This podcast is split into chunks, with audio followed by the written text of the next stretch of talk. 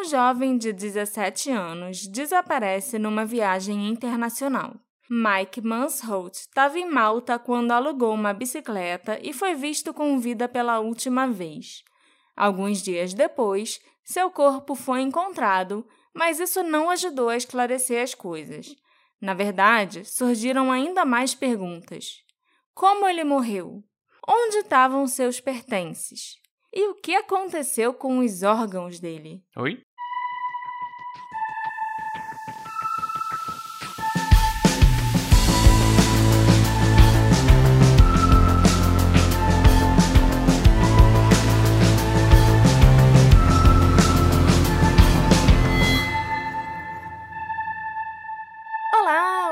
Ouvintes!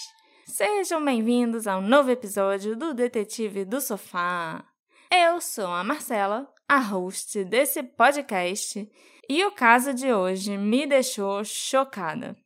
Cada coisa que eu descobria ia deixando tudo mais esquisito e assustador, Alexandre. Pois é, moça, já deu uma lida. Bem esquisito mesmo. Mas antes de você. Eu já tô sabendo. Mas Uhum. antes de vocês ouvintes ficar sabendo, eu tenho que perturbar vocês com o recado de sempre, que é apoia nós! Apoia nós! Tem que variar um pouquinho. Aham, isso aí, tá ótimo. então, dá uma olhada lá como faz pra apoiar pelo Aurelo ou pelo PicPay atualmente. Uhum. E apoia nós! Mas me conta aí a história do Mike Mansholt. Ai, ai, tá bom. Em 8 de julho de 2016, o Mike Mansholt, um adolescente de 17 anos de Oldenburg, na Alemanha, viajou para Malta. O Mike era ruivo, musculoso e tinha cerca de 1,67 de altura. Igual você, amor. E essa viagem para Malta foi a primeira vez que ele viajou sem os pais. O Mike era um jovem gentil, divertido, que era mais na dele, sabe? E também era muito aventureiro, assim como seu pai, Bernard. Foi o pai que passou o gosto por viagens para o filho, inclusive. Os dois costumavam viajar muito juntos, sempre para lugares diferentes e exóticos, tipo o Ceilão, o Caribe, o Mar Adriático e até o Alasca. Já falamos de Ceilão nesse programa. Já não lembro por quê. Eu lembro que eu fiz uma piada idiota. Eu não vou Ah. repetir aqui. Aham, eu lembro da piada. Ai, meu Deus. Além do pai, o Mike também tinha um irmão chamado Daniel e uma irmã chamada Maria. A mãe do Mike se chamava Suzanne e ela e o Bernard estavam divorciados há alguns anos e já tinham até se casado com outras pessoas e formado novas famílias. Mas a relação familiar do Mike com os pais não sofreu com o divórcio. O relacionamento dele com os pais continuou forte e saudável. Inclusive, o Daniel era irmão do Mike por parte de pai, era filho do Bernard com a esposa nova dele, Uhum. e a Maria é irmã do Mike por parte de mãe, que ela é filha da Suzanne com o novo marido dela. Hum. O Mike também tinha uma namorada, que estava passando algumas semanas estudando em Malta, e foi por isso que ele quis ir para o país, para os dois poderem passar algum tempo curtindo juntos antes dela voltar para a Alemanha. E para quem não sabe, assim como eu não sabia, Malta é um pequeno país no mar Mediterrâneo, composto por três ilhas, das quais Malta, né, que leva o nome do país, é a maior. Leva uma hora e meia de barco para chegar em Malta se você partir do sul da Itália. Ela fica, tipo, bem ali no sulzinho da Europa mesmo. E ela fica no Mediterrâneo entre a Europa e a África, sabe? Uhum. Que ela também fica ali bem perto do nordeste do continente africano. Uhum. Entendeu? O país tem cerca de 514 mil habitantes, vivendo em 316 quilômetros quadrados. Bem pequenininho, né? Uhum. Malta tem sua própria cultura, língua e clima distintos. No verão, as temperaturas podem ser bastante altas para os padrões europeus, né? Claro. Na segunda semana de julho de 2016, quando Mike estava lá em Malta, as temperaturas de dia giravam em torno de 32 graus, caindo para cerca de 22 graus Celsius à noite. O país tem tradicionalmente baixas taxas de criminalidade, mas ele tem sido associado a problemas significativos de corrupção. Eu acho que vocês vão concordar com essa afirmação Até o final, até do, o final do episódio. episódio. E Malta também é um paraíso fiscal, com iates milionários ancorados em seus portos. E dizem por aí que as pessoas também podem comprar a cidadania maltesa por 650 mil euros, o que automaticamente garante também a cidadania da União Europeia. Mas, porra, se você tem 650 mil euros, não acho que você vai gastar, né? Querendo virar um cidadão de Malta. Mas Uhum. tudo bem. Tem quem queira, né? Pra ter o preço divulgado assim na internet, né? Então, em 8 de julho de 2016, o Mike viajou para a capital de Malta, a cidade de Valletta, e encontrou a namorada. Os dois passaram os próximos dias juntos, se divertindo e matando a saudade. Mas quando chegou o dia deles irem embora, o Mike resolveu que ele ia ficar mais tempo em Malta. Então, a namorada dele voltou para a Alemanha sozinha e ele avisou a família que ia ficar mais alguns dias, talvez até mais uma semana, explorando a ilha. ok. Esquisito, só, só achei esquisito. É, um pouquinho, né? Tipo. Mas eu, ao mesmo tempo eu entendo, porque ele tava num É, lugar novo A namorada que ficou lá ela um já tempão. tinha É. passado semanas. Sim, ele Então, mesmo não foi conhecer direito. É. A Suzanne, a mãe do Mike, estava na casa dela, na Alemanha.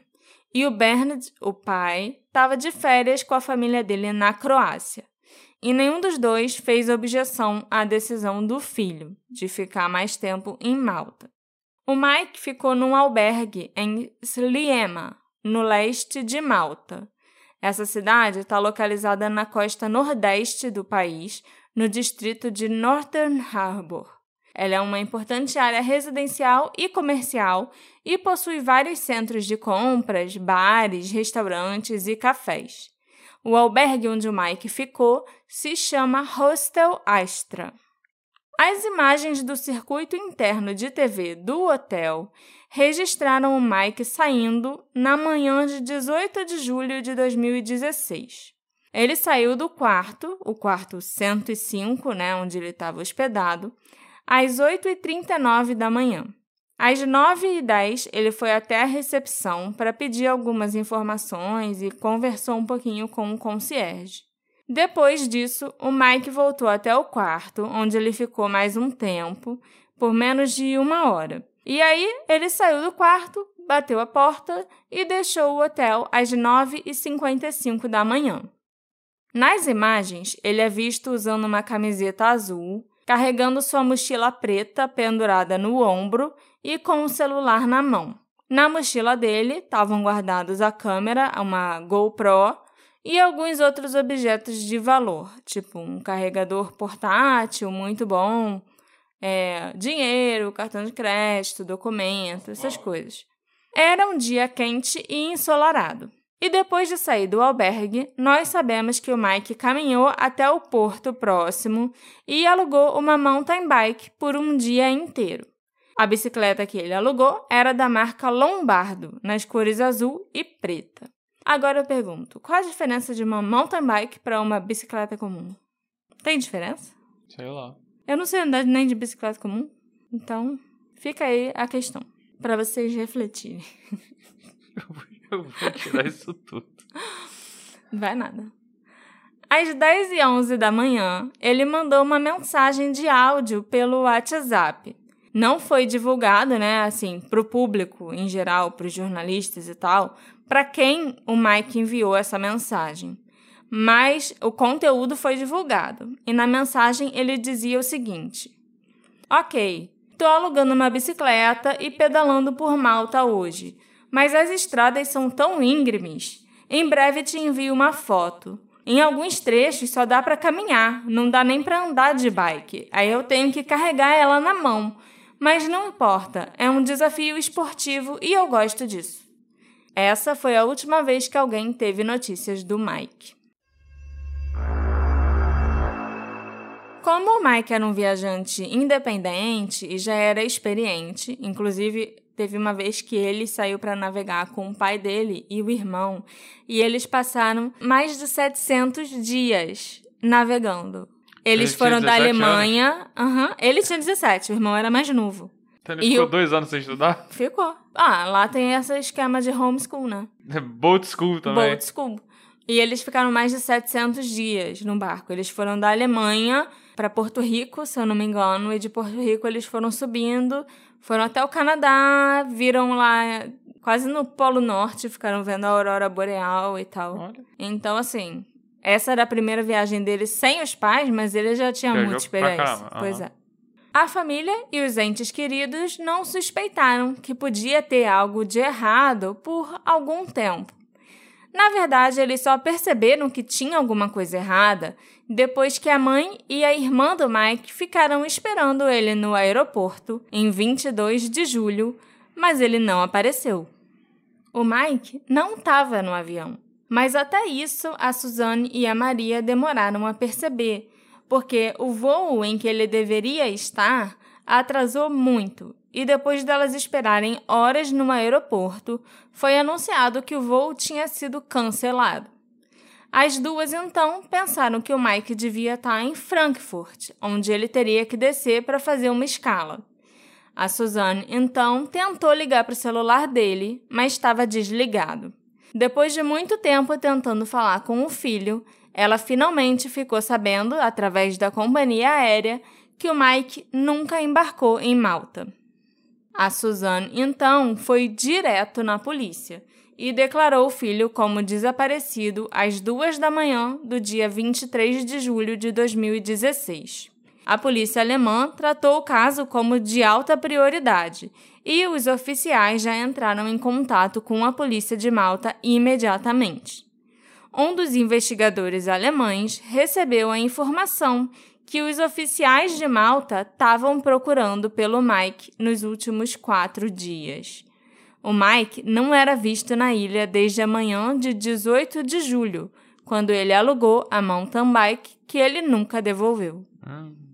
O gerente do hostel Astra tinha declarado o desaparecimento do Mike no dia 20 de julho, quando ele estava há dois dias sem aparecer no albergue.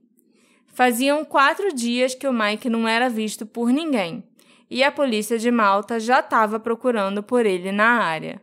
Mas ninguém contatou a família dele na Alemanha para informar sobre isso. O Mike também nunca chegou ao aeroporto para pegar o voo de volta. Quando o Bernd, o pai do Mike, ficou sabendo da situação durante as férias dele na Croácia, ele pegou o primeiro voo disponível para Malta de manhã cedo, junto com o irmão do Mike, o Daniel. Ele tentava manter a calma, apesar dos medos crescentes. O Bernd tentava pensar em razões para a ausência do filho no aeroporto. Ah, talvez ele tenha perdido o voo, talvez ele tenha perdido o celular, ou então o celular tenha sido roubado. Muita coisa podia acontecer. E a família tentava se manter otimista que o Mike apareceria em breve. O fato do telefone do Mike estar desligado era o que mais preocupava o Bernard no momento. Ele ficou em contato próximo com a polícia de Malta, além de participar dos grupos de busca pelo filho no país. Todas as ilhas de Malta foram checadas e a polícia verificou se o Mike tinha pego alguma balsa ou avião local. Panfletos também foram distribuídos em todos os lugares e todas as pistas recebidas eram verificadas. A polícia também tentava manter a mãe do Mike, na Alemanha, informada sobre todos os desenvolvimentos do caso. Em 24 de julho de 2016, a Interpol também entrou no caso e a investigação passou a ser internacional, com os dois países cooperando para tentar encontrar o Mike. Em 26 de julho, oito dias após o desaparecimento dele, a polícia maltesa recebeu uma denúncia anônima sobre o corpo do Mike. A fonte nunca foi divulgada. Na verdade, a gente não sabe nem se a polícia descobriu quem foi o autor dessa denúncia anônima. Mas essa pista levou os investigadores, o Bernard e o Daniel, aos penhascos de 250 metros de altura na costa oeste da ilha. Esses penhascos são chamados de Dingley Cliffs. As falésias, com vista para o mar Mediterrâneo, são o ponto mais alto da ilha de Malta, e elas estão localizadas perto das catacumbas de Rabat, um ponto turístico local muito famoso. Então era possível que o Mike tivesse ido ver as catacumbas num passeio de bicicleta e depois tenha resolvido ir até as falésias. A distância bate com um passeio de bicicleta? Como assim? Não, tipo, é, um- é um- uma distância normal de bicicleta ou era muito longe? Não, não era tão longe, não.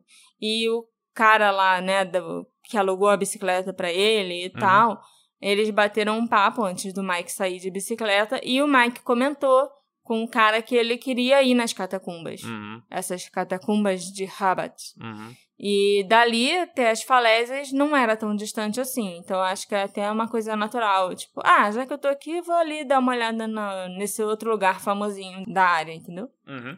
Cães farejadores, bombeiros e paramédicos foram enviados para esses penhascos para realizar buscas. Quando o pai do Mike chegou ao local, equipes de TV com as câmeras já estavam esperando por ele. Mais equipes de emergência e até uma ambulância chegaram. Os cães aparentemente já tinham encontrado algo nas proximidades, mas o Bernard foi instruído a esperar, ficar tipo ali distante enquanto os profissionais faziam o trabalho deles. Levou horas de busca até o corpo do Mike ser encontrado no fundo dos penhascos, escondido sob alguns arbustos e sob a saliência de um rochedo. O local não podia ser visto de cima das falésias, e no mato saliente, cerca de 30 metros acima do corpo do Mike, a mountain bike foi encontrada pendurada. Ela estava bem danificada. Um pneu estava furado e aquela parte, né, guidão que a pessoa segura para dirigir guidão. a bicicleta, estava completamente torta, assim, sabe? Uhum. Deformada. A polícia colocou o corpo do Mike num saco e também catalogou a bicicleta e outros itens encontrados ali perto para mandar para análise. Os sapatos e os óculos de sol do Mike foram encontrados perto do corpo. Ele estava estranhamente descalço. A mochila do Mike não estava em lugar nenhum, e os policiais, bombeiros e cães procuraram muito pela mochila porque sabiam que o Mike tinha saído do hotel com ela. O conteúdo da mochila também estava faltando, é claro, incluindo o celular, um Samsung Galaxy Note preto do Mike, a GoPro, o cartão de crédito e várias centenas de euros em dinheiro, além de um boné e carregador de celular portátil. Algo que foi encontrado ao lado do corpo, no entanto, era feno fresco, que ainda não tinha sido afetado pelo sol, sabe? O feno ainda não tinha secado e virado aquela palhinha. Eu não entendo de, de feno em fazenda e coisas assim. Eu entendo mais ou menos. Um fazendeiro que possuía um pedaço de terra próximo ao local onde o corpo foi encontrado foi entrevistado pela polícia e, inclusive, o questionaram sobre os pedaços de feno, mas ele disse que não sabia de nada sobre isso. Esse pedaço de feno foi encontrado aonde? Perto do corpo do Mike. Perto? Não foi embaixo? Não foi em cima? Não foi? Não, era tipo do lado do corpo, sabe? Como se, ah, alguém andou até ali, tinha pisado no feno e acabou soltando da sola do sapato um pedaço de feno fresco. Entendi. E o, o pai do, do Mike chegou a conversar com esse fazendeiro também, né, lá no local mesmo, quando tinham descoberto o corpo, e ele perguntou pro fazendeiro se, ah, você tinha visto meu filho por aqui antes? E você sabe alguma coisa de onde pode estar a mochila dele? E o Bernd achou que esse fazendeiro estava agindo meio estranho, sabe? Tava meio que se, se esquivando de responder Uhum, e tipo, não, não enrolando. sei de nada, não sei de nada, me deixa em paz, entendeu? Uhum. foi meio, meio Chamou estranho, sabe? Chamou a atenção do Bernd. Não chamou a atenção da polícia. Uhum. Mas eu também não sei o que, que a polícia falou com ele exatamente, Não, né? Tendo já lido o roteiro, eu não sei o que, que chamaria a atenção da polícia maltesa. É verdade. é, é, eu não sei o que, que chamaria Ai, a atenção Deus. dessas pessoas. Pior que é. De acordo com os arquivos oficiais do caso, havia três evidências identificadas e catalogadas que foram recolhidas no local, na cena do crime. Pelo menos no início, né? Porque depois os arquivos foram mexidos e sumiu coisa e teve coisa que estava lá que todo mundo viu que depois sumiu, então muito estranho. Uhum. Mas no início tiveram três itens que foram catalogados, supostamente: o par de óculos escuro do Mike, o par de tênis da Nike que o Mike estava usando, que também estava lá perto do corpo, Uhum. e o estojo de câmera da GoPro do Mike. Sem a GoPro. Ninguém sabe se estava sem ou se estava com a GoPro. Uhum. O que estava constando lá era tipo o estojinho fechado da GoPro, Uhum. entendeu? Quando o Bernard foi até o quarto 105 do hostel Astra, ele descobriu que o quarto do Mike, que o Mike, né, tinha ocupado aqueles dias, já estava vazio. O pessoal do hotel entregou a ele os pertences do filho, incluindo equipamentos de mergulho e roupas. Mas a preciosa GoPro do Mike, que ele carregava com ele sempre porque ele amava tirar foto, também não estava no hotel. Como eu falei, o Mike adorava tirar foto e ele gravava tudo com aquela câmera. Ele, inclusive, tinha enviado várias fotos e vídeos da viagem que ele estava fazendo em Malta para o pai dele. E ele, com certeza, teria gravado partes do passeio de mountain bike no dia do desaparecimento. Por isso que a GoPro era tão importante. Uhum. O pai dele tinha certeza que ele não ia estar fazendo um passeio de mountain bike pela floresta, sei lá, pelo penhasco, sem a GoPro tá ligada filmando o que ele estava fazendo, Sim. entendeu? O Mike costumava guardar a câmera num estojo, uma capinha que ficava presa ao cinto dele. Como o Bernard não viu a câmera, né, o estojinho, no corpo do filho, nem nos pertences dele, ele discutiu com a polícia e ouviu de uma policial no local, inclusive a chefe das investigações, que ela tinha visto sim o estojo preto da GoPro preso ao cinto do Mike quando ele estava caído abaixo das falésias. E a gente sabe que ela viu porque ela catalogou Uhum. o estojinho logo lá no início. E essa policial, a chefe do caso, ainda disse que foi ela quem guardou o corpo por um longo tempo. Foi ela Guardou que ficou, cima. é, tipo, que ficou vigiando, tomando conta do corpo, sabe? Uhum. Enquanto estavam procurando evidência ali na região. Uhum. E ela declarou na frente de várias testemunhas ali, na- ainda na cena do crime, que ela tinha visto a case da câmera, a capa da câmera, no corpo do Mike. Mas é aquilo, ela falou que ela viu a capa, ninguém sabe se estava com ou sem a câmera dentro da capa, Entendi. entendeu? Entendi. O Bernard realmente queria ver a GoPro e as imagens que o filho dele devia ter gravado. Mas todos os outros policiais negaram que o estojo da câmera tivesse junto do corpo. Eles não sabiam onde estava a GoPro nem a capinha da GoPro. E quando o Bernard foi novamente falar com aquela policial que disse que tinha visto a capinha, ela passou a negar que tinha visto o estojo da câmera do Mike Ela passou a negar no mesmo dia ou foi um tempo depois? no dia seguinte. Uhum. logo no dia seguinte. A polícia suspeitou imediatamente que o Mike tinha caído do penhasco com bicicleta e tudo. Mesmo que a localização do corpo tornasse difícil imaginar que ele tivesse sofrido uma queda reta, porque ele não caiu e ah, pronto, você olha para baixo, você vê ali. Uhum. O rochedo, ele fazia, ele era mais pontudo para frente. Ele tava num local que, tipo, ele teria que cair meio que indo pra trás pra estar onde ele tava.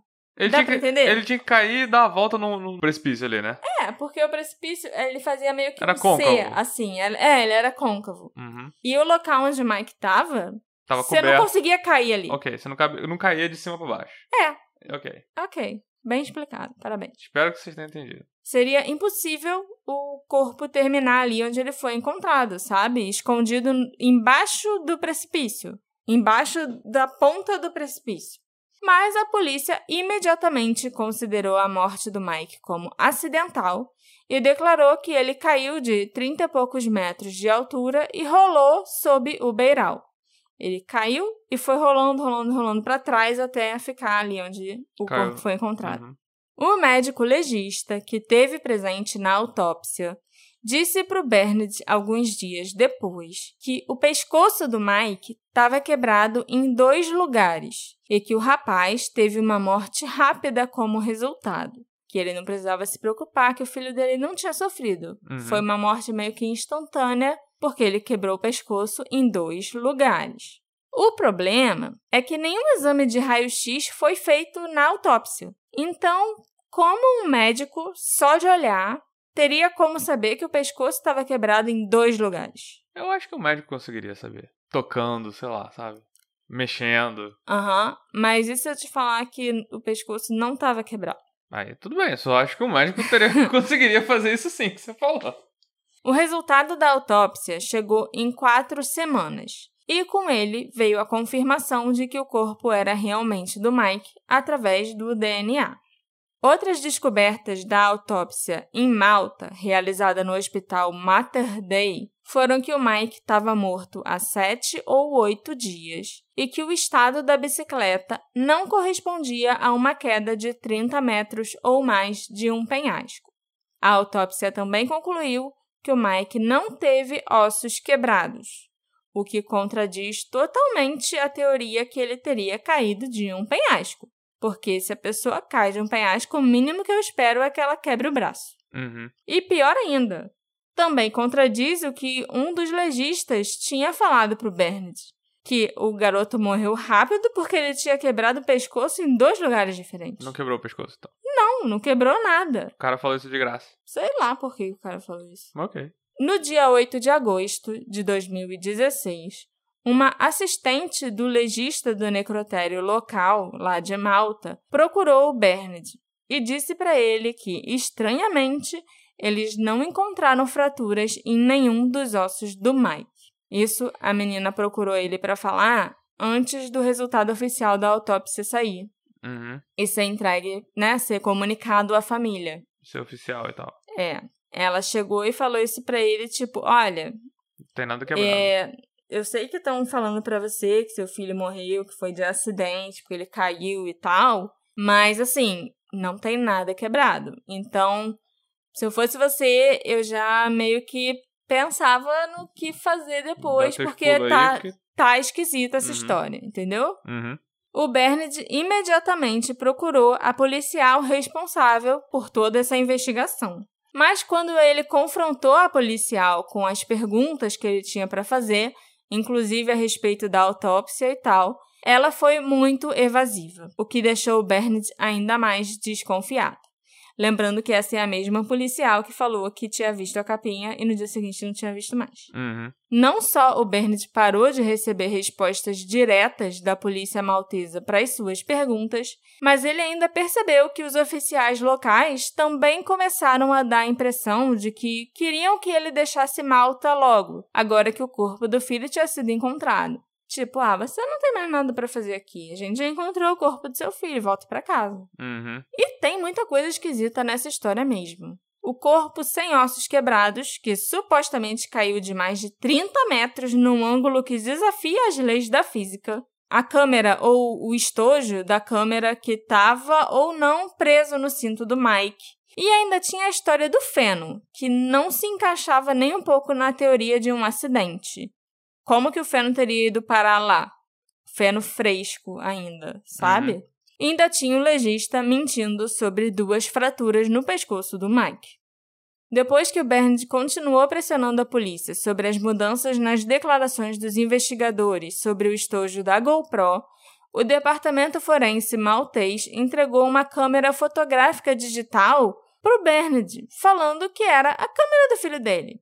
Mas, como vocês estão carecas de ouvir nesse episódio, o Mike tinha uma GoPro. A polícia de Malta entregou para ele uma câmera fotográfica da Canon, uma câmera digital da Canon, de um modelo inclusive bem antigo, sabe? Aquelas bem do início da era digital, que Entendi. tinha visorzinho e tudo para você de ver a, a, a foto que você tirou. Aham.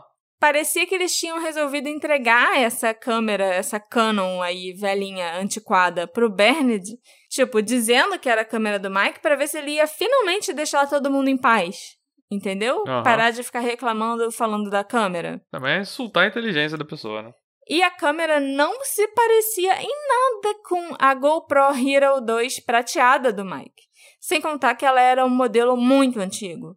E eles ainda deram também um cartão de memória destruído para o Bernard, que eles disseram que estava ali naquela câmera, naquela GoPro, que eu tô fazendo aspas com os dedinhos, né? Uhum. Tá, tá, tá esquisito. Eu vou, eu tenho foto dessa Dessa dessa GoPro- Canon, a GoPro GoPro, a, Go, a GoPro fake, entendeu? Aham. Eu vou botar no Instagram para vocês. E realmente é um insulto à inteligência de qualquer pessoa. Você entregar aquilo dizendo: olha, essa daqui era a câmera do seu filho. Até hoje, a câmera real do Mike Mansholt nunca foi encontrada e nem sua mochila ou outros pertences pessoais dele. A família do Mike começou a ter dúvidas sobre as boas intenções da polícia maltesa. O Bernard também questionou quem poderia ter roubado os pertences do Mike, mas um policial maltês sugeriu que o povo de Malta nunca roubaria os pertences de um corpo e que turistas deviam ter roubado a mochila do Mike. Ok. Em Malta ninguém rouba nada, nem se tiver caído do lado de um cadáver. É. Foram turistas. Eles também disseram que tinham investigado o celular do Mike com a operadora, né? Pedido os registros para ver também a localização, essas Uhum. coisas assim. Mas não descobriram nada. Nesse ponto, o pai do Mike estava pronto para fazer algumas acusações bem sérias contra as autoridades maltesas. Mas ele tinha que voltar para a Alemanha para providenciar o enterro do filho e ver também como estavam os negócios, a loja que ele tinha e como estava a família dele também, né? Uhum. O corpo do Mike chegou na Alemanha em 17 de agosto de 2016. O diretor funerário ficou impressionado com várias coisas quando ele foi encarregado de preparar o corpo do Mike para o enterro. Em primeiro lugar, o corpo parecia completamente murcho, meio vazio, Hum. sabe? Sei. todo o volume tinha ido embora. Em segundo lugar, o Mike não estava embalsamado ou preparado para ser enterrado de forma alguma. E isso era chocante, porque a investigação sobre a morte ainda estava em andamento. E, ao não embalsamar o corpo, Malta deu um sério problema para a Alemanha, que não conseguiria fazer uma segunda autópsia corretamente Hum. ficou imediatamente claro que o corpo do Mike estava cheirando a decomposição e não a formol e outros produtos químicos de preservação, como deveria. A polícia alemã foi imediatamente informada sobre isso pelo diretor funerário. E os policiais compartilharam com o diretor que os oficiais que transportaram o corpo também tinham suspeitado que tinha alguma coisa errada ao manusearem o corpo no aeroporto, O caixão, né? o caixão, porque parecia leve demais. Hum. Os restos mortais do Mike estavam pesando apenas cerca de 16 quilos quando eles chegaram na Alemanha. 16 quilos. 16. Quando os legistas alemães fizeram uma autópsia no Mike na Universidade Médica de Hanover, uma tentativa, né, de autópsia, eles descobriram que todos os órgãos foram retirados do corpo.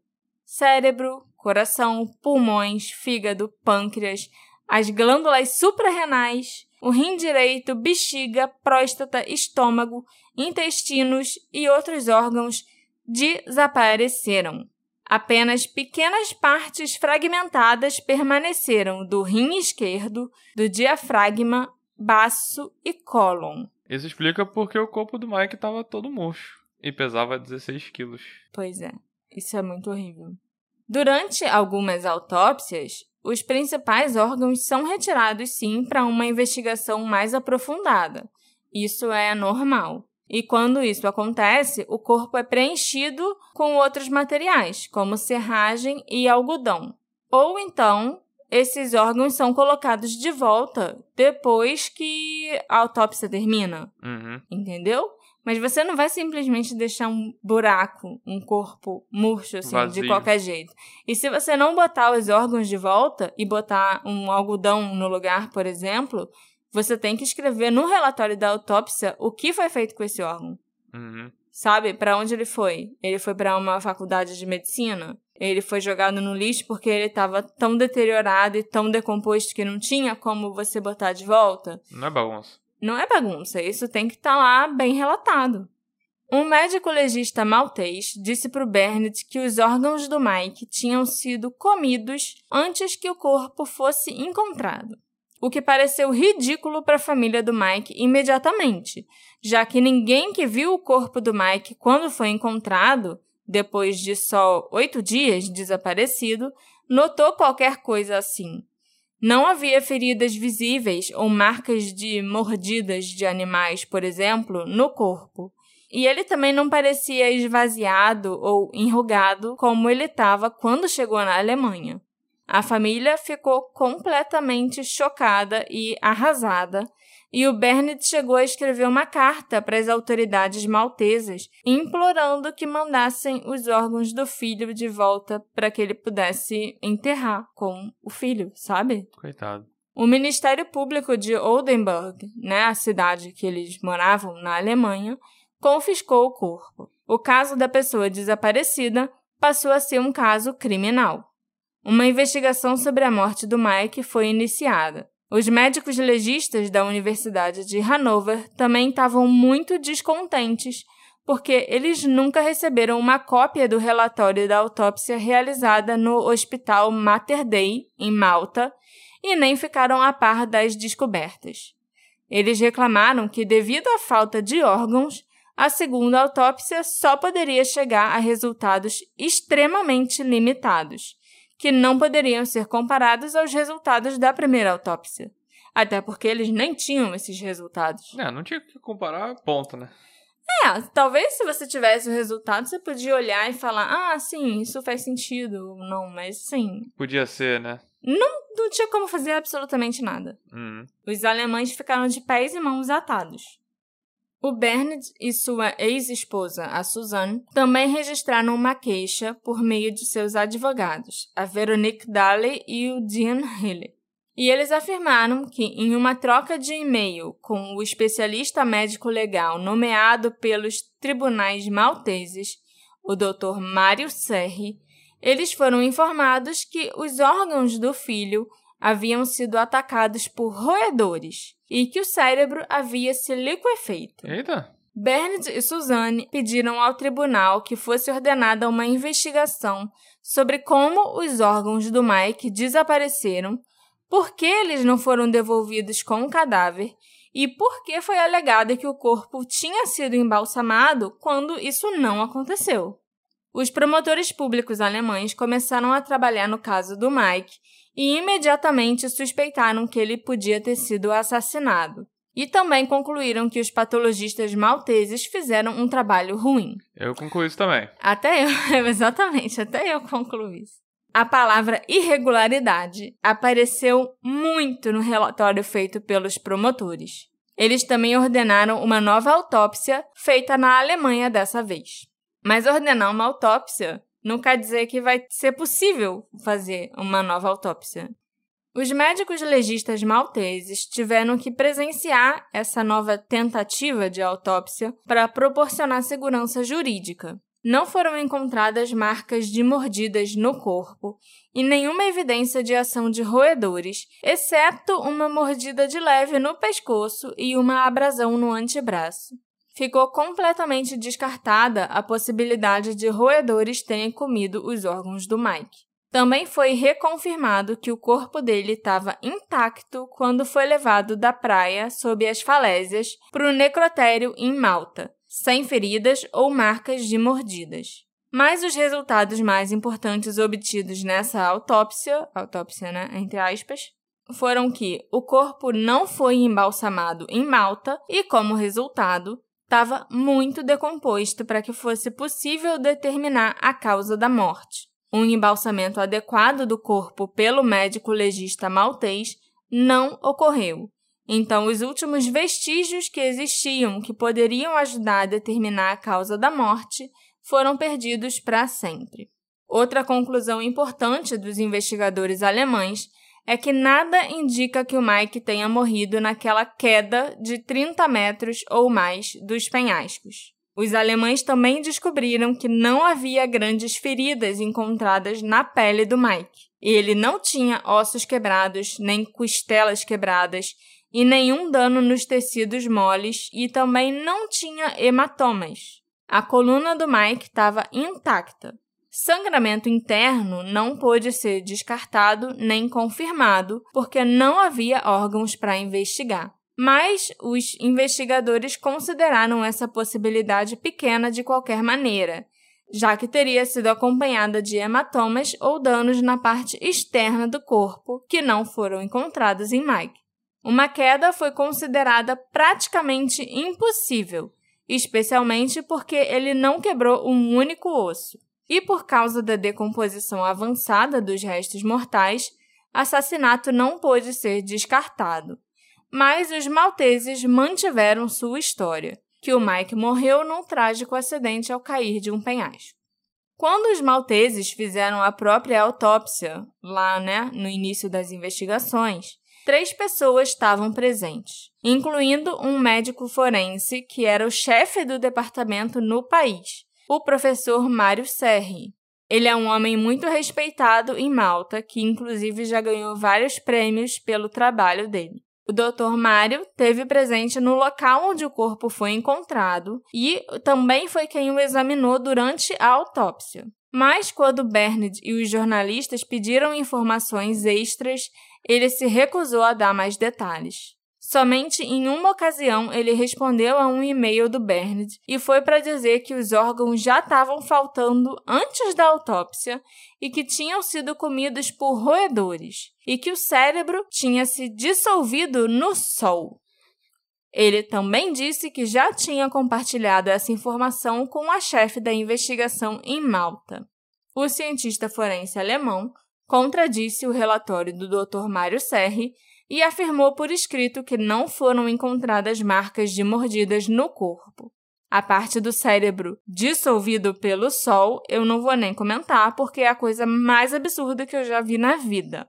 Cérebros não derretem no sol. Se fosse assim, todos os cariocas iam virar zumbis no verão de 40 graus. A pessoa vai na praia e volta para casa com o cérebro derretido. Cérebro não é picolé. Mas o cérebro congela também ou é só o sol que faz mal e derrete? Ah, eu não sei. A gente vai ter que mandar um e-mail para Mário Serri para perguntar se o inverno também traz problemas para o cérebro. Porque se for assim, a pessoa vai para o sol, Porque um lugar eu... de praia, o cérebro derrete e depois tem que correr para um lugar Porque de neve para ele voltar, né? A conclusão é que o cérebro é sim um picolé. Pois é. E a espinha é o palito. A espinha é o palito, isso aí. Acho melhor a gente continuar. Aham. Uhum. E assim, mesmo que o cérebro ficasse exposto ao sol forte por oito dias, ele não ia se liquefazer, gente. Isso não faz o menor sentido. Como um médico tá falando essa porra? Iam ter restos suficientes, sim, de cérebro, sabe? Se ficasse no sol para fazer uma autópsia. É, porque se ele que fez, em teoria, evaporou também, né? Porque não deixou rastro. É, evaporou, entendeu? Derreteu e evaporou. E ainda tem mais uma peculiaridade. O Dr. Mário Serri declarou oficialmente que o cadáver tinha sido embalsamado, sim. Quando Berns enviou um e-mail sobre isso, o Dr. Mário respondeu que os alemães estavam errados ao afirmar que o corpo não foi embalsamado e que seus dissecadores o embalsamaram usando uma solução de formaldeído conforme ele prescreveu. Então, o cara continua falando que não, tinha formal tá tudo sim. Bem, tá nada de errado. Tá tudo podre, tinha formol. Oficialmente, o médico maltês documentou que o corpo do Mike foi encontrado deitado de costas. Mas os investigadores alemães não acreditam que o Mike tenha morrido naquele local exato onde o corpo foi encontrado. Eles pensavam que, se ele caiu, ele ainda devia estar tá vivo quando ele atingiu a praia e conseguiu se arrastar para um lugar de sombra lá sob o penhasco. A asfixia também não pôde ser descartada como causa da morte pelos investigadores alemães, porque o osso ióide do Mike também estava faltando. Esse é um osso em forma de U, que fica na garganta, que geralmente quebra durante a asfixia ou estrangulamento. Eu não acho que o osso específico da garganta ia ser comido pelos bichos, né? Porque bicho não come osso deixa a história mais suspeita ainda, porque esse era o único osso que estava faltando no corpo. Uhum. Claro que é possível que o legista maltês tenha sido descuidado. Descuidado e arrogante, e que tenha retirado todos os órgãos principais do Mike para fazer autópsia neles, e depois se esqueceu ou não se importou em colocá-los de volta. Ele pode ter calculado que depois de oito dias ao sol, o corpo do Mike já estava tão decomposto que não havia mais muita coisa para embalsamar. E por causa do cheiro ruim, talvez ele quisesse fazer a autópsia o mais rápido possível. Mas isso sou eu sendo boazinha e dando o benefício da dúvida para os malteses. Também é possível que os órgãos não tenham sido devolvidos porque eles mostraram uma causa de morte que os malteses queriam manter em segredo.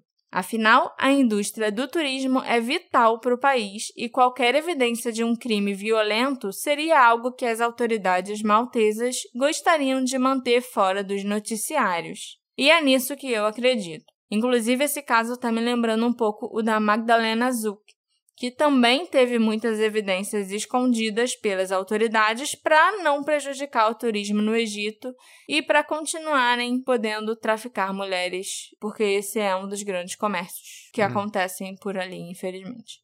Em novembro de 2017, o Bernard Mansholt retornou a Malta. Ele tentou dialogar com a polícia e os investigadores que arruinaram o caso de seu filho, mas é claro que não rolou. O Bernard, então, entrou com um pedido na justiça para ter acesso a todos os arquivos do caso do Mike, mas ele foi informado que o juiz estava doente. E, além disso, o juiz tinha a reputação de emitir decisões lentamente. Nenhuma autoridade em Malta quer falar sobre o caso do Mike. Até hoje, né? Nem naquela época, nem hoje em dia. Foi um diplomata alemão em Malta que conseguiu obter o arquivo do Mike Mansholt mas, para decepção do Bernard, o arquivo oficial tinha perdido documentos importantes. Perdido. Como os resultados da autópsia e as fotos da cena do crime, do local onde o Mike foi encontrado. Em janeiro de 2018, o embaixador e o governo maltês cederam à pressão alemã e reabriram o caso do Mike. Os esforços diplomáticos do Ministério das Relações Exteriores em Berlim acabaram sendo compensados. Os primeiros documentos chegaram pouco depois à Alemanha, incluindo algumas partes do Arquivo Maltês. A mídia local passou a cobrir a história e os políticos no parlamento começaram a discutir sobre esse assunto. Um novo juiz maltês também determinou que o Mike caiu de um penhasco e morreu. A reabriu para falar a mesma coisa. O governo de Malta considera qualquer outro cenário uma teoria da conspiração. Os promotores alemães determinaram que há muitas inconsistências nesse caso, mas eles também chegaram num beco sem saída e não podem fazer mais nada. Os investigadores alemães descobriram, com o auxílio da Interpol, que o corpo estava deitado de costas quando foi encontrado, sim, mas até hoje não há provas convincentes de que o local onde o Mike foi encontrado seja também o local onde ele morreu. E, no final das contas, até os alemães acabaram voltando ao veredito anterior de que uma terceira parte estava envolvida, ou seja, ele foi assassinado. Uhum. Mas em 2018, eles fizeram uma curva de 180 graus e, de repente, concluíram também que o Mike caiu do penhasco. Mas sua queda foi interrompida e retardada por ele ter batido em galhos e árvores. Eles não podem explicar a ausência da mochila do Mike e agora também afirmam que os órgãos do Mike estavam em seu corpo quando ele foi encontrado, mas que algum tempo depois eles foram removidos e não foram colocados de volta. No final, até a Alemanha já parecia cansada da falta de provas. E sem os órgãos e sem uma autópsia confiável, nenhum de nós sabe ao certo se havia marcas no corpo ou não se havia órgãos presentes ou não, se havia ossos quebrados, principalmente no pescoço, ou não. Nós não temos nem todas as fotos da cena do crime. As fotos poderiam pelo menos provar se tinha algum hematoma no Mike e se o Mike estava com a capa da GoPro no cinto quando ele foi encontrado ou não. Mas nenhuma das várias fotos tiradas quando o corpo foi encontrado chegou ao arquivo do caso. Outras questões que permanecem são o que a polícia fez exatamente nos meses após a morte do Mike, já que não há nenhuma evidência que eles tenham continuado as buscas pela mochila, pela GoPro ou até pelos órgãos desaparecidos. E também fica a questão se eles investigaram ou não aquele estranho fazendeiro, por exemplo, que estava lá, que tinha um terreno perto do local onde o corpo foi encontrado. Eles o entrevistaram, eles revistaram a fazenda dele. O que que o feno fresco estava fazendo num penhasco ao lado do corpo do Mike?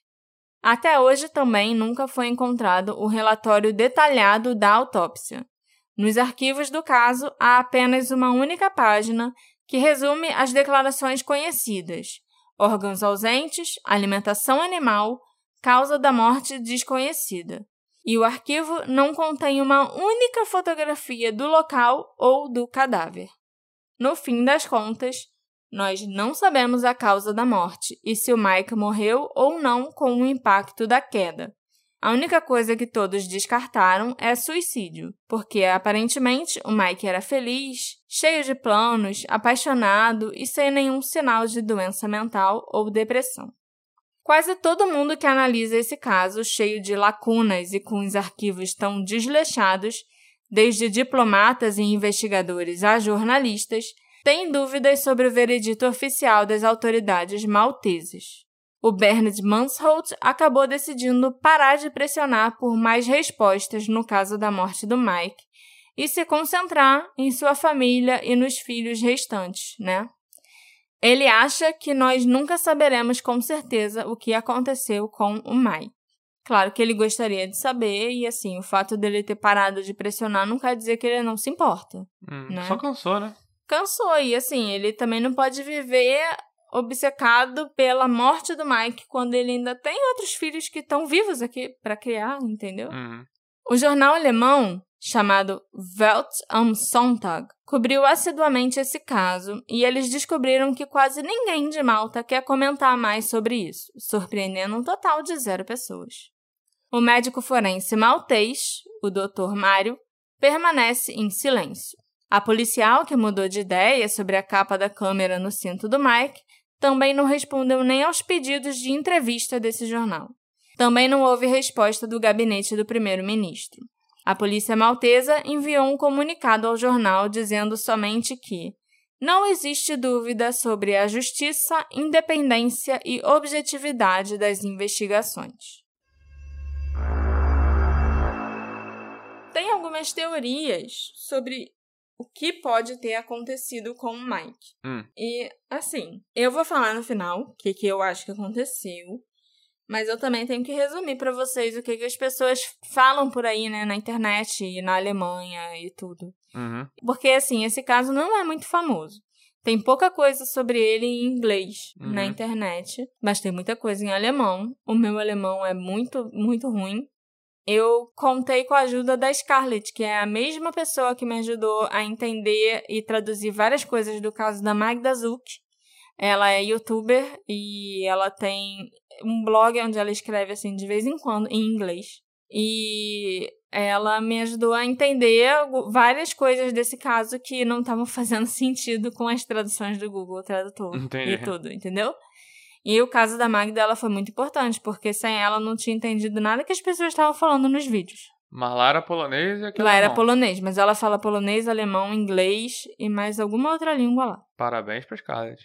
É. Ela mora na Alemanha, inclusive. Ah, tá, tá, tá. Entendeu? Ela é alemã, mas ela escreve em inglês e o, o canal do YouTube dela que eu não sei se é em inglês ou se é em alemão, porque eu não, não, assisti tantos vídeos. Eu falo com ela por e-mail. só. Uhum.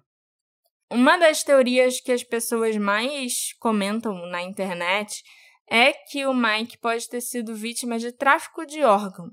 Essa é sempre uma teoria favorita, né? De qualquer coisa, né? Mas nesse caso, né, considerando que todos os órgãos dele sumiram, não deixa de fazer um certo sentido, Uhum. sabe?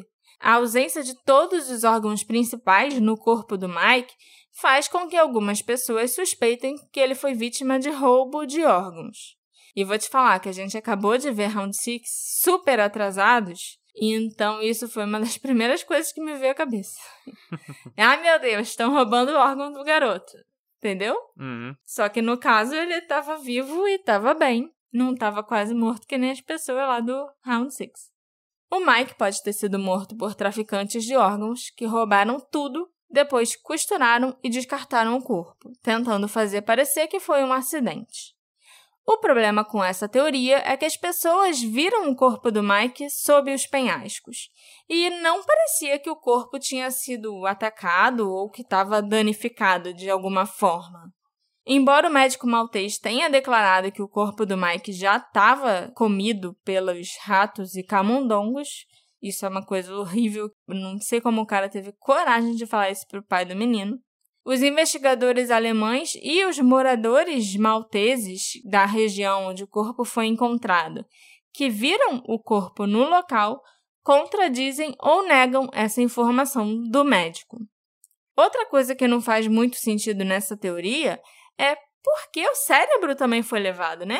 Não existe transplante de cérebro. Para ficar mais inteligente. É. Então, por que um traficante de órgãos perderia tempo removendo órgãos inúteis? Não só o cérebro, mas teve várias coisas também que foram retiradas que não vão ter uso, Uhum. que não existe transplante.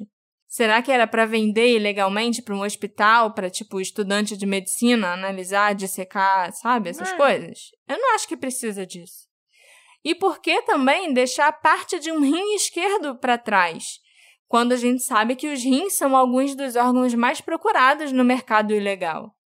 Embora a incompetência possa explicar muitas inconsistências, eu suponho que ainda seja possível que o Mike tivesse vivo e que ele primeiro foi levado para um outro lugar, teve seus órgãos retirados, e então, depois de colherem né, os órgãos, os assassinos fecharam o corpo Aí levaram o corpo, a bicicleta e os sapatos dele para o penhasco e arrumaram lá, encenaram aquela cena da forma que ela foi encontrada mais tarde.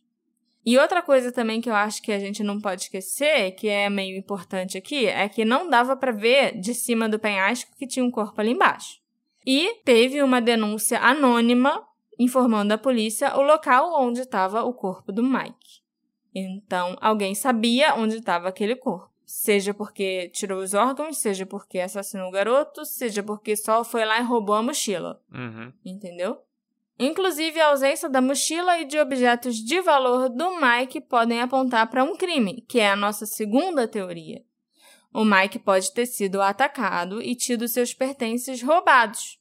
Depois foi jogado do penhasco, ou então colocado, né, ali na borda daquele penhasco, e também é possível que ele tenha morrido de socos ou pancadas que tenham danificado os órgãos internos ou até causado uma hemorragia interna, mas que não tenham danificado a pele. Ou então ele pode ter sofrido algum acidente e as pessoas desceram até o corpo para roubar a mochila dele. Quando os pôsteres de procurado do Mike foram colocados em todas as ilhas de Malta, essa pessoa pode não ter ousado entregar a mochila com medo de possíveis consequências, ou com medo de ser acusado de assassinato. A polícia e os especialistas em medicina forense na Alemanha não podem descartar que alguém mais, um terceiro, tenha causado a morte de Mike. E o Mike não seria o primeiro turista a ser assaltado e morto em Malta mas por enquanto nenhuma evidência de violência letal foi encontrada. O que foi descartado, no entanto, é a morte por meio de um projétil. O crânio dele não estava quebrado e ele não sofreu nenhum trauma de força contundente ou nenhum ferimento de bala na cabeça ou em outra parte do corpo. Mas outras causas de morte violenta continuam sendo possíveis, especialmente hemorragia interna ou asfixia. E como o osso ióide estava faltando, é impossível descartar que o Mike tenha sido estrangulado. Eu, inclusive, acho que essa é a teoria mais provável. Ninguém arranca esse ossinho do corpo de outra pessoa À toa. à toa. Investigadores alemães também disseram que o estado do corpo encontrado era completamente inconsistente com o evento de uma queda do penhasco. Depois eles mudaram de ideia, né? Mas tudo bem. Nenhum osso estava quebrado, nem mesmo uma única costela, e a localização do corpo não era aquela que você encontraria se o Mike tivesse caído do topo do penhasco. Além disso, se fosse um acidente, os pertences de Mike estariam ali pelo local onde ele foi encontrado. Tem quem acredite que é possível que o Mike tenha sido atropelado por um carro e tenha caído lá embaixo. Ou então que ele tenha ficado muito ferido e, para evitar a justiça, a pessoa que o atropelou jogou ele e a bicicleta do penhasco para fazer parecer que o Mike tinha caído. O problema com essa teoria é que, assim como não havia sinais no corpo de uma queda de 30 metros, também não tinha sinais de que ele tivesse sido atropelado. Um atropelamento deixaria marcas com certeza. O único ponto a favor dessa teoria é que ela explicaria por que a mochila do Mike e a câmera a GoPro desapareceram. A única coisa que praticamente todo mundo descartou é a hipótese do suicídio, porque, segundo os pais e os amigos, o Mike era feliz, cheio de planos, apaixonado e sem nenhum sinal de doença mental ou depressão. A verdade é que a gente nunca sabe o que está se passando na cabeça das pessoas, né? Quantas vezes a gente fica surpreso porque alguém que parecia muito feliz e contente, ou então algum comediante na TV comete suicídio, ou então vem a público dizer que tem depressão? A gente realmente não sabe. É verdade. Mas se ele pulou dos penhascos, ainda existe problema em relação à localização do corpo. Ele estava no local onde ele não poderia ter caído se ele tivesse pulado da borda do penhasco. E também tem a questão dos ossos não terem quebrado. O cenário mais mundano é que o Mike podia estar tá cansado ou sofrendo de insolação ou desidratação, ou que ele simplesmente tropeçou e caiu do penhasco.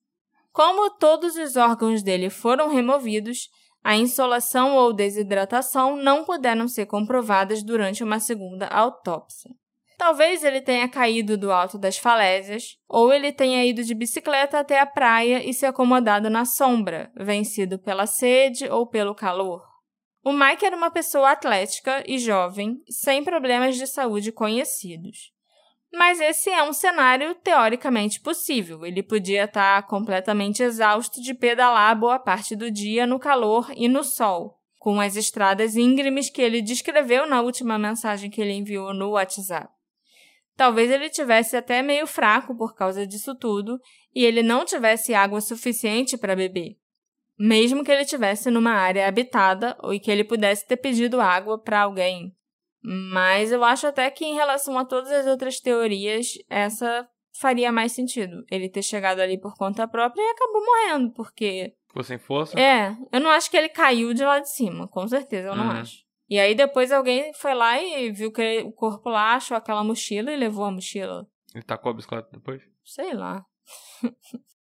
assim, o que eu acho que provavelmente aconteceu é que a ausência dos órgãos do Mike pode ser uma pista falsa nessa história. Eu acho que o Mike ele foi roubado e que os agressores causaram lesões internas bem, bem complexas por meio de espancamentos e até estrangulamento. Ele pode ter sido assassinado e estrangulado. Ou então o Mike pode também ter sido drogado e as coisas deram errado, ele pode ter tido uma overdose e ter morrido disso. Eu realmente acho que ele foi assassinado. Que alguém matou o Mike e roubou as coisas dele. Uhum. E que depois esse assassino colocou o corpo dele ali, naquele local onde os turistas não iam conseguir ver de cima, e levou a mochila e os objetos de valor do Mike. Eu acho que o curso de ação mais provável, então, foi que a polícia maltesa instruiu o médico legista a se livrar das evidências do crime, a fim de proteger a indústria de turismo na ilha. Daí também porque o cérebro estava faltando, porque se ele tivesse morrido por estrangulamento, asfixia, isso seria mostrado numa autópsia do cérebro. Uhum. Os órgãos do Mike foram retirados do corpo, oficialmente por razões de autópsia, e depois, de propósito, eles foram esquecidos, sabe? De serem colocados ali de volta. Isso garantiu ao governo maltês que a Alemanha nunca descobriria a verdadeira causa da morte do Mike. E permitiu que eles seguissem essa teoria de uma queda acidental até hoje, apesar de nenhum osso do corpo do Mike ter sido quebrado, exceto talvez o osso rioide. Um osso que normalmente nunca quebra a menos que alguém seja estrangulado. Por que mais esse osso específico do Mike estaria faltando? É impossível determinar se o Mike foi estrangulado por causa do desaparecimento daquele osso. E que motivo um legista poderia ter para remover o osso e a remover os órgãos e outras evidências, sabe? Uhum. Além de ser para esconder a qual é a verdadeira causa da morte. Eu fico de coração partido pela família do Mike, que nunca vai saber o que aconteceu de verdade com ele e que ainda teve que lidar com tantas coisas terríveis depois da morte do Mike, sabe? Uhum. Você ter que lidar com, nossa, todos os órgãos do corpo do meu filho Sumiram. sumiram. Ninguém quer devolver, finge que não sumiu. Finge que um rato comeu, sabe? Uhum. É muita falta de humanidade, eu acho, Sim. você fazer isso. Esse episódio foi feito com a colaboração da nossa querida apoiadora Michele Novaes de Campos. Muito obrigada pelo seu apoio! E sem vocês, nossos queridos colaboradores, o Detetive do Sofá não estaria crescendo e sendo ouvido por tantas pessoas. Eu fico muito orgulhosa de ter um grupo tão legal de apoiadores e ouvintes. Qual a sua teoria preferida a respeito da morte do Mike? Ele foi vítima de um crime encoberto pelo governo maltês para proteger a reputação do país? Foi um acidente mesmo? Ele caiu do penhasco? E por que ele estava sem os órgãos do corpo? Me encontra nas nossas redes sociais, arroba detetive do sofá, e me conta o que você achou desse caso intrigante. A gente se encontra na próxima investigação. Tchau, tchau. Tchau, tchau.